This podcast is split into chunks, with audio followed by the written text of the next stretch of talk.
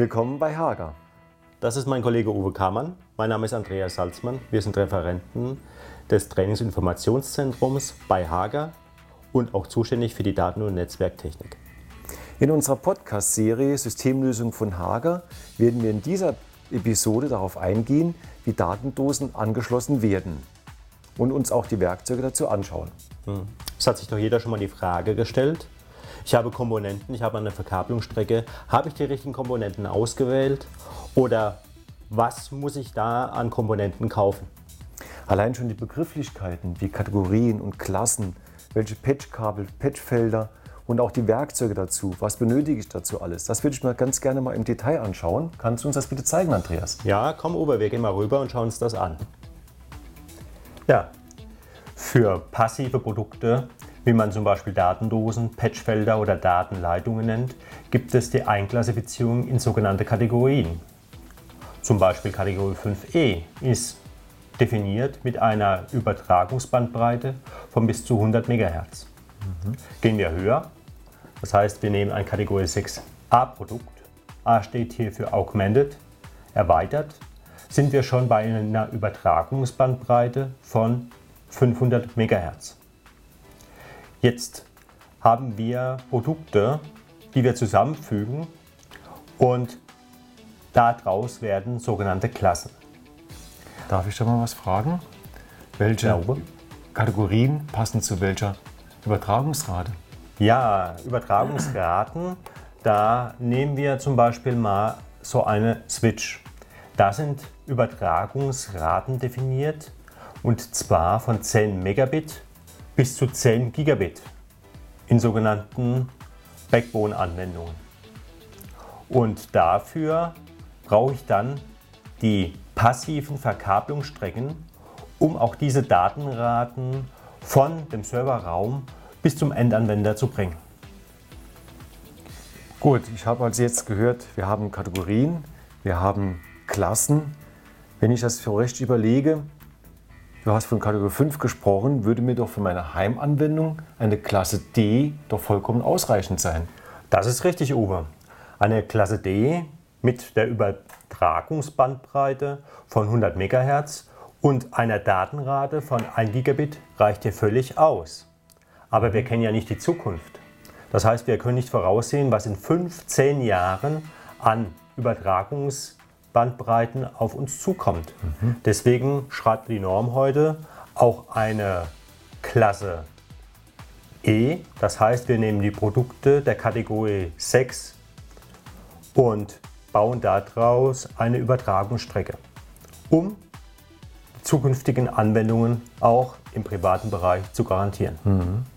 Jetzt würde mich aber das trotzdem mal interessieren. Wir haben hier ein Twisted Pair Kabel, das ist angeschlossen auf dieser Buchse. Kannst du uns das anschließend mal näher zeigen? Gerne. So für das Verdrahten eines Moduls haben wir vorbereitet das Unterteil, das Oberteil des Moduls.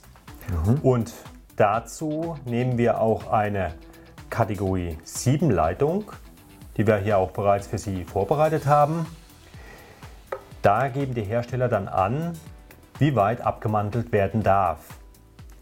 Der Hersteller sagt zum Beispiel 25 bis 30 mm für das Modul, das hier vom äußeren Mantel entfernt werden muss.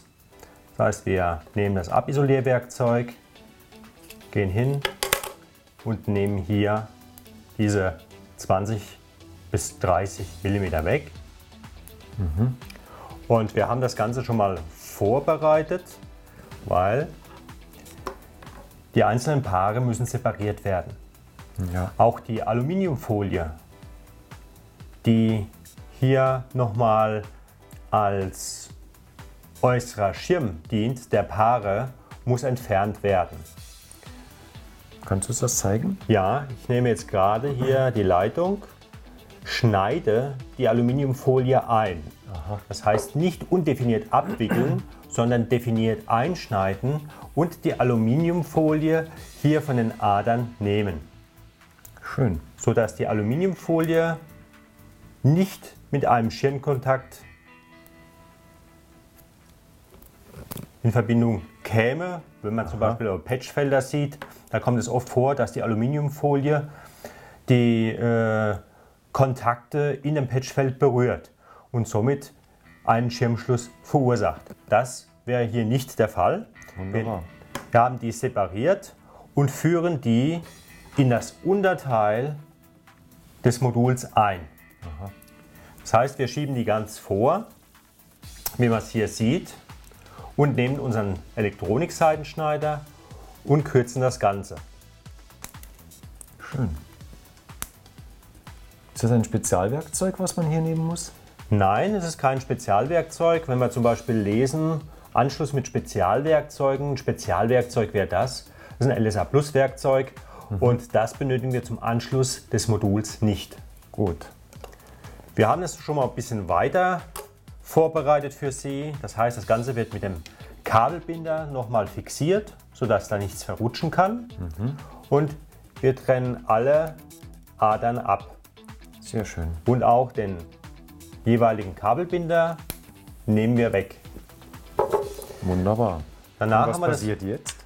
ja, danach haben wir das Unterteil fertig konfektioniert. Wie kommt die Kontaktierung zustande? Wir nehmen das Oberteil und werden sehen hier die Kontakte, die dann die Isolierung der Adern durchdringt. Die setzen wir auf und nehmen dann zum Beispiel eine Armaturenzange. Soll ich es halten? Das wäre nicht oben.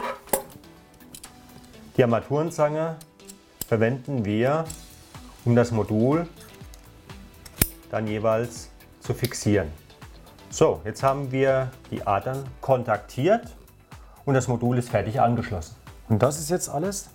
Das ist alles. Und der Kontakt ist erfolgt? Der Kontakt ist erfolgt und wir können das Ganze dann in einem, zu einem späteren Zeitpunkt auch prüfen. Unser nächster Podcast wird ja das Prüfen und das Messen von den jeweiligen Strecken sein. Wunderbar. Toll. Das hast du sehr schön gemacht. Ich bedanke mich dafür. Vielen Dank für Ihr Interesse an dieser Episode Anschlusstechniken der Datendosen. Wir haben Ihnen die Grundlagen gezeigt und erklärt, wie eine EDV-Verkabelung aufgebaut werden kann, welche Komponenten ausgewählt werden und wie ein Anschluss richtig durchgeführt werden kann. Möchten Sie das Thema gerne weiter vertiefen, besuchen Sie eins unserer Fachseminare oder unter www.hager.de/podcast haben wir viele interessante Links für Sie zusammengestellt und Informationen bereitgestellt. Ja, in der nächsten Folge erfahren Sie mehr zum Thema Messtechnik in der strukturierten Verkabelung. Und bis dahin wünschen wir Ihnen alles Gute und auf Wiedersehen. Ihr Uwe Kamann und Andreas Salzmann.